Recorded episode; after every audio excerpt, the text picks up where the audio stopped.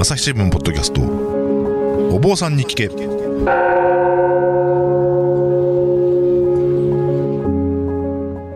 朝日新聞生活文化部の武田真翔です。不安を抱えて生きる人々が大勢いるコロナ禍の時代。日々の気になるあれこれをお坊さんに聞いてみようということでお届けしているシリーズお坊さんに聞け。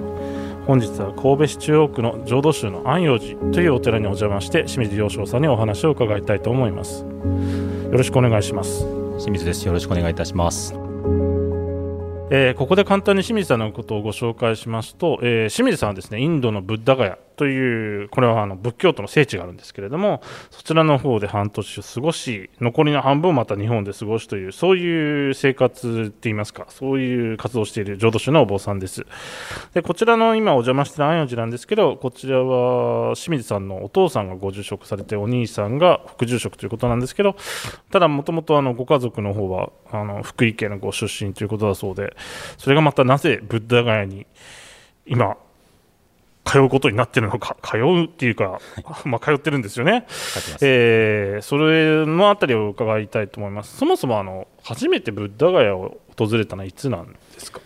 えっ、と生まれて初めて行ったのは小学校6年生。小学校6年生はい。それまたなんで6年生の時にって思うんですけれども。えっ、とその頃はあのーまあお寺でツアーを組んで、はい。えー仏石を巡礼するっていうのがたくさんこう行わ行われてた時期でして、はいはい。その時にまあ住職父親がまあ小さい時にそういう場所を見ておくのもいいだろうということで学校を休んで約2週間インドをずっと回りました。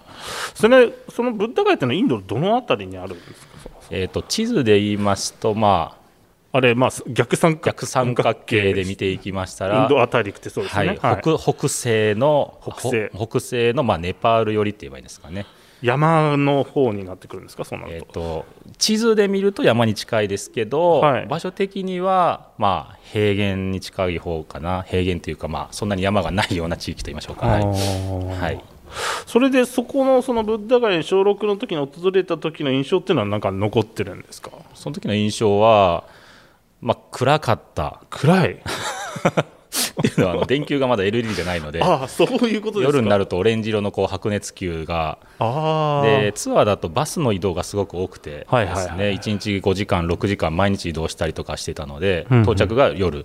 で夕方に出てとか夜着いての繰り返しなのでまずは暗かったっていうことが印象的なのと、はい。あとは汚かったそして牛がいるなっていう感じでした。あ牛。牛が、はい、多いなと、まあ、日本で街中で牛見ないですから。あ街中普通に歩いてるわけですね。それは牛が歩いてるのであ牛多いなっていう感じでした。それが小学校6年生の時ですよね。そうです。でその後、まあ今ブッダガヤってるってことは大人になってから通い、まあ、半年ずつ生活になったんですけど、はい。それはまたなんでそうなったんですか？それはたまたまなんですか？えーとね、たまたまなんですけど まあ今紹介いただきました、まあ、インドに私半年過ごしていると言っていただきましたけれどもあの仏心寺というお寺で、えー過ごしております。それ日本のお寺なんですか？はい日本人が建てたお寺で、はあはあ。宗派は特段決まっているお寺ではなく仏教のお寺という形で作ったお寺になります。うんでそのお寺が、まあ、出来上がったのが、まあ、2001年になりますけれども、えーその後、えー日本のお坊さんがちょっといなかったんですね。はいはい。でただまあ住職が私の父親がその作ったメンバーのうちの一人とうんいうことで、まあ、会議などがお寺で行われたりとかしていて存在はしてたんですよ。うんうん。うん、で、えー高校じゃない大学卒業して1年経った24歳24歳。ですね、はい。の時に住職にあのインド行こうかと住職ってお父さんですか？あ父親です父親。父それインド行こうかって言われるんですか？うん行こうか。何でか言ってしまったんですよ私が。ああーその清水良章さんがお父さんにあそうそうそう。そうあはい、イン私がド行こうか一言インド行こうかと言いまして、はいはいあのなんで言ったか私も覚えてないんですよ。っていうかあのなんかなんでか言ってしまったんですよ。でじゃあ行ってこいよと。あそれも行ってこいよだったんですね。からスタートです。はい、ああそうだったんですか。はい、なるほど。であのー先ほどそのうんまあその仏心寺っていうお寺の活動はまあ後でまた詳しく聞くとして、先ほどそのブッダガヤっていうのはインドの北西部にあるということでしたけれども、はい。これはインドのどういう地域のどういう場所になってくるんですか？えーとまあ、ビインドインドのまずビハール州という場所に州があるんですね。なります、はい。まあ何々県ですよね、日本でいうと、はいはい。まあ、ビハール州という場所で、はい。そのビハール州の中での、まあ、ガヤ県っていうのがまたあるんですね、地域名が。はい。はですぐ、まあ、近くにもガヤっていう大きな町があるんですけれども、はい。まあ、その大きな町からだいたい、まあ、車で40分、30分から40分走った場所のちょっと田舎に当たる場所が、このブッダガヤという場所になります。ちなみに人口はどれくらいなんですか、そのビハール州含めて、あとブッダガでいうと。そうですね。ビハール州自体はもう1億、今、2、3000人ぐらいと、あ、2000 3000万人ですか？あいやそうだ、1億2、3000万人ぐらいと。あでももう日本の人口と変わらないぐらいいるわけですね、あそうです、このエリアに。そうです、はい、変わりません、あ はい、それぐらい人がいます。ーでちなみにブッダガヤだと、まあ、大体まあ20万人ぐらいと言われてますね。はあ。はい。じゃあ、さすがに1億2000万人ぐらいいる州の中で20万というと、そんなに大きい町ではないけど、まあ、町は町だけど、そんなに大きくはないって感じですか？もう、うん、田舎ああ、田舎本当に田舎、はい、なんかそのものの本で読むとそのビハール州っていうとはい。割とそんなにあまり豊かじゃない地域じゃないように疑ってます。それはそうなんですか？もうその通りですね、まあ、統計なども見ていってもさまざ、まな統計でもあの言われてますけど、まあ、識字率があの文字を読めるあ方の割合ですね、それがやはり低いと。あのいうことでもやはり貧しさっていうものも言われたりもしますし、あとはまあうーんまあ私の感覚で言った方がいいんですかね、まあ、実際おりますので、うん。例えばこの州をまたいだ瞬間に、うんうん。えー道がガタガタに変わるとか、はあ、いきなりガードレールがなくなるとか、はあ。あそんな分かりやすく変わるんですか？あのものすごく分かります。だから、あ州をまたいだなっていうのが大体、もう目で見ても分かって、でやはりその隣の州よりも整備されてないとか、はい。でやっぱり農村部がすごく多くなってもきますし、うんうん。そういうまあ街並みも見てても、あのやはりこう貧しさっていうものが見えてくるというのはありますね。うんそれ20先ほどおっしゃった時4歳の時って今から何年前ですか？そのえっとね、今37になりますから、13年うん13年ぐらい前とぐらい前ですね。はい。でそれ24で、まあ、もちろん小学校6年生の時の記憶はあるとはいえ、はいい、きなりそういうところに行くわけじゃないですか。そうです。はい。それで、まあ、仏心寺ってお寺入りますよね。はい。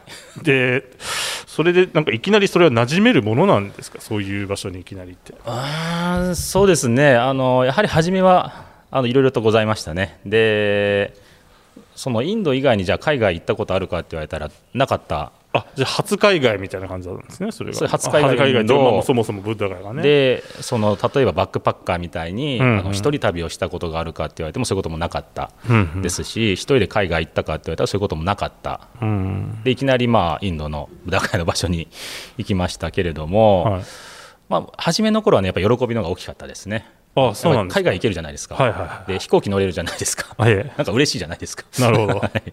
でルンルンでやっぱり行ってこいって言われたので行くのはルンルンなんですけど、はい。行って修行してこいとは言われたんですね、はい。行って修行してこいと。で何しろとは言われてないかったので、うんうん。初行って部屋に入って、うん。まあ、ガタンとこう戸を閉めると静かになりますよね、はい。ものその瞬間にあどうしようってこれからっていう。あの別にあの昔来たことあるだけではいはい。知らない町ですし、うん、じゃあそのお寺に仏心寺に日本人がいたかって言ったら誰もいないのであ誰もいないんですね。あいないです。そインド人のスタッフの方しかいないので、うんうん。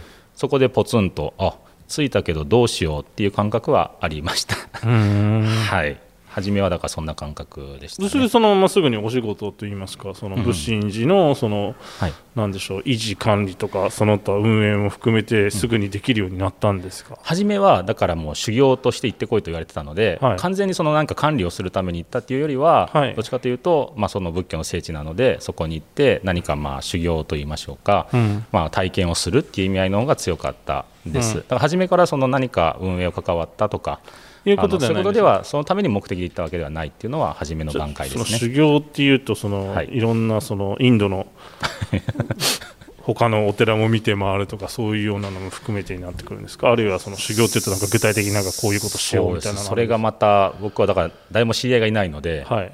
で何もしろとは言われてないので、はい。まあ、本当どうしようと思ってたんですけど、はい。でもこの外に出ると、うん。まあ、いろんな出会いがあるんですよね。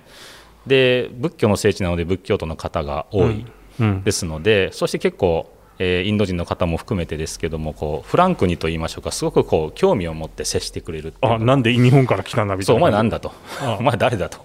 何なんだと。あ日本の坊主かと。なんでここに来たんだと。いうところから始まりお前暇かと。じゃあ一緒にここに座るよみたいなところから始まりそういう感じなんですね。でやっぱりいろんな出会いっていうのがそこで出てくるので、うん。そういう意味でやっぱりあのそこで触れてくる仏教徒の方との出会いっていうのが個人的には今思うと修行になったなと、うん、いうことは思っております、ね、あそれが修行なんですね。そうですそうです。だから異文化コミミュニケーションというか、そうですそうです。だから何かをするためにって決めていくのもいいと思うんですけど、うん。やっぱりその日々の偶然の出会いといいましょうか、うん、そういうものがすごく良かったなというのは今思うとですね。朝日新聞ポッドキャスト。お坊さんに聞け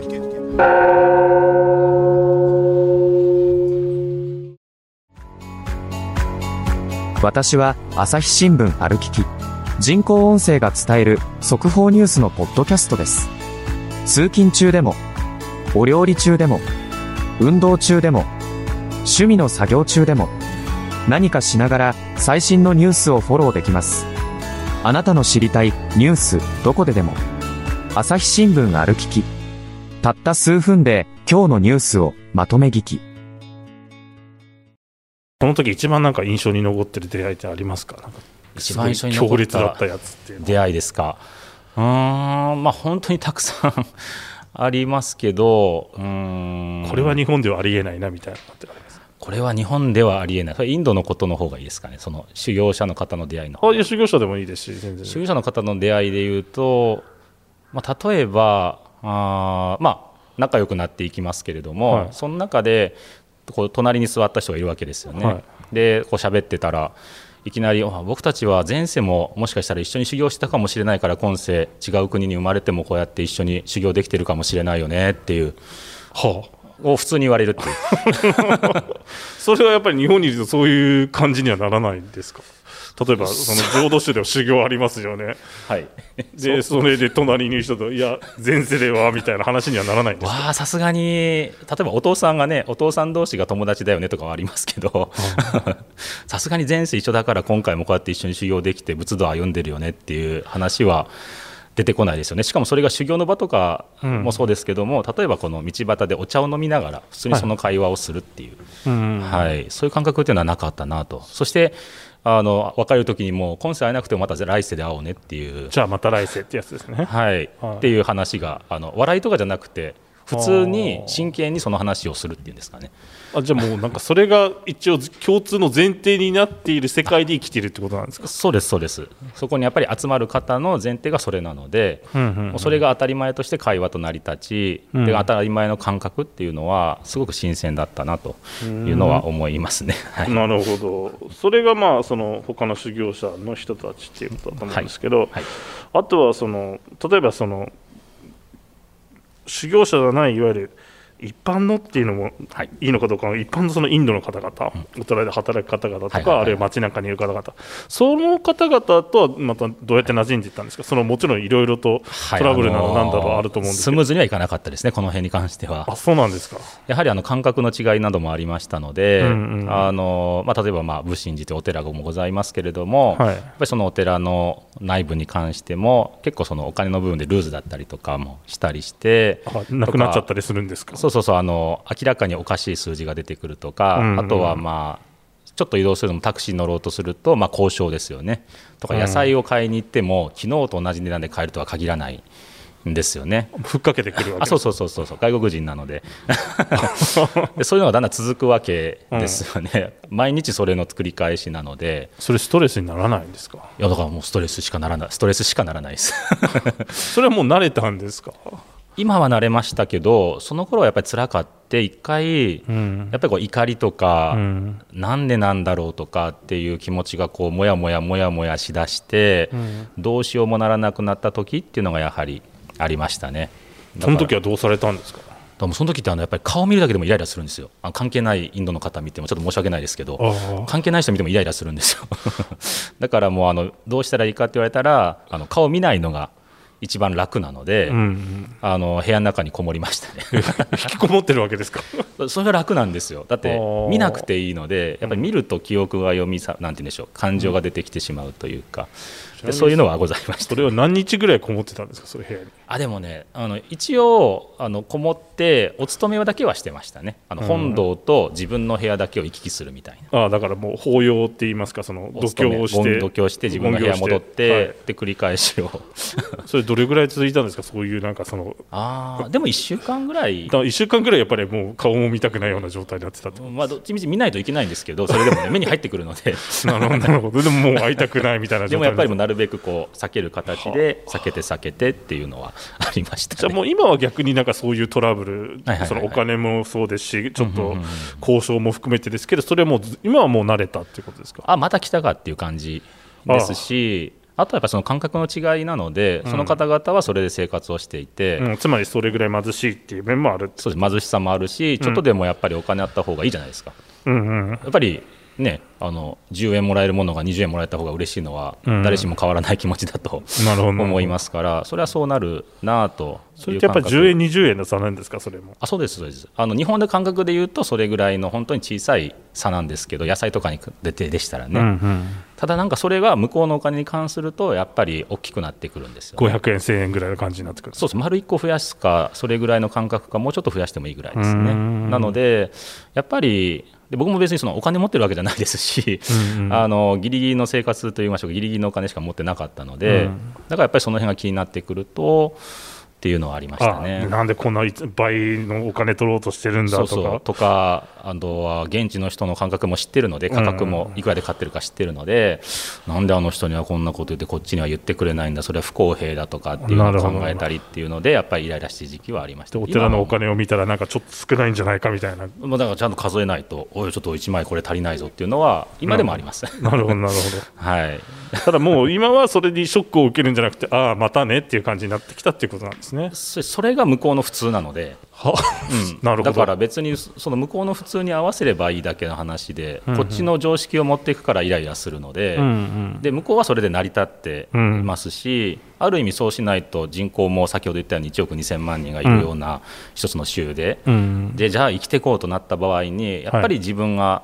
何とかしてこう生きていこうって考えた場合にはそうするよねっていうことうん。はすごく感じましたし、うんうん。あとはやっぱり向こうの方にも言われたんですけど、うんはい、別にお金持ってんだからいいだろうって言われたんです。ね。なるほど、なるほど。うん、あの向こうはそんだけ困ってる可能性もあるんだから、まあ、いいじゃないかと。お金持ってる人がちょっと多めに出して、あの元金持ってない人が少し目に出してもそれはいいんじゃないのっていうことを言われて、うん。あやっぱ感覚の違いなんだなっていう自分の感覚を押し付けるのはやっぱり良くないなっていうのは思いました、あだいぶ慣れたっていうことですね。はい。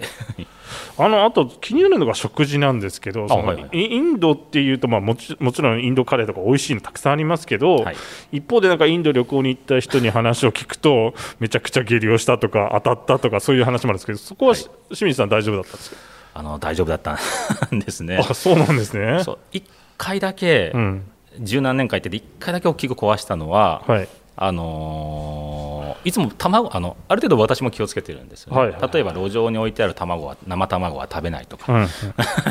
それはかなり危険な感じがしますね。そうでもそれを平気で調理して食べるので、うんうん。ただ僕自分自身ではそこはこう一線は越えたらダメだっていうのはやってたんですはい。ただ一回その旅行者さんとご飯にこう路上で食べようと、うんうん。まあ普段から屋台は食べてるんですけども路上の屋台とか気にせず、でその時にいつも卵は入れないんですけどたまたまその時だけ旅行者の方が入れるって言ったのでじゃあもう同じものを作ってっていう、はい。卵入りの焼きそばを作ってもらったんですよ。なるほど、なるほど。もうそれがアウトでしたね、はい。はあ。もう明らかに火がずっと当たった状態のところに置いてあった卵だったので、うん。そこから2日間は死ぬ思いをしました。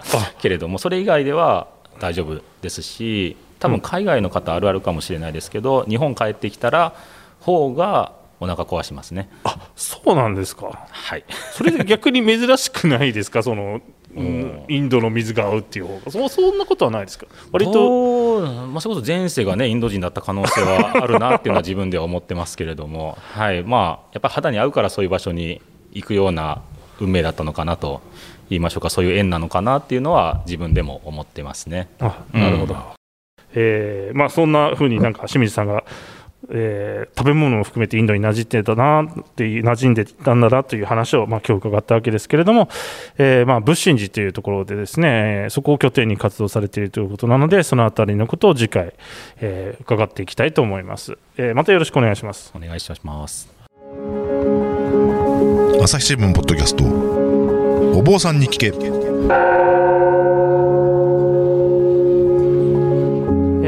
本日はインドと日本を半年おきに往復している清水さんにお話を聞いてきました、えー、この清水さんがですねインドのブッダガヤの日常を YouTube で配信してるんですけどそれはあのどういう形のところどういうふうに配信されてるんでしょうか？はい今言っていただいたように YouTube を使いまして、えー、了承チャンネルという形で、えー、作っております。あの検索で「両章」と調べていただけたら随時アップさせていただいております。この「両章」はあれですねひらがな「両章」で音引きなんですね「両章」あそうですね。検索すると両、伸ばし章伸ばし。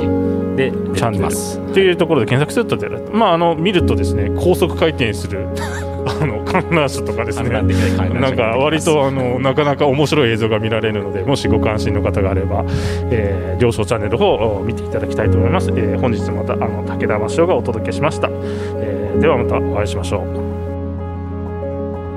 この番組ではリスナーの皆様からのご意見ご感想を募集しています。概要欄の投稿フォームからぜひお寄せください。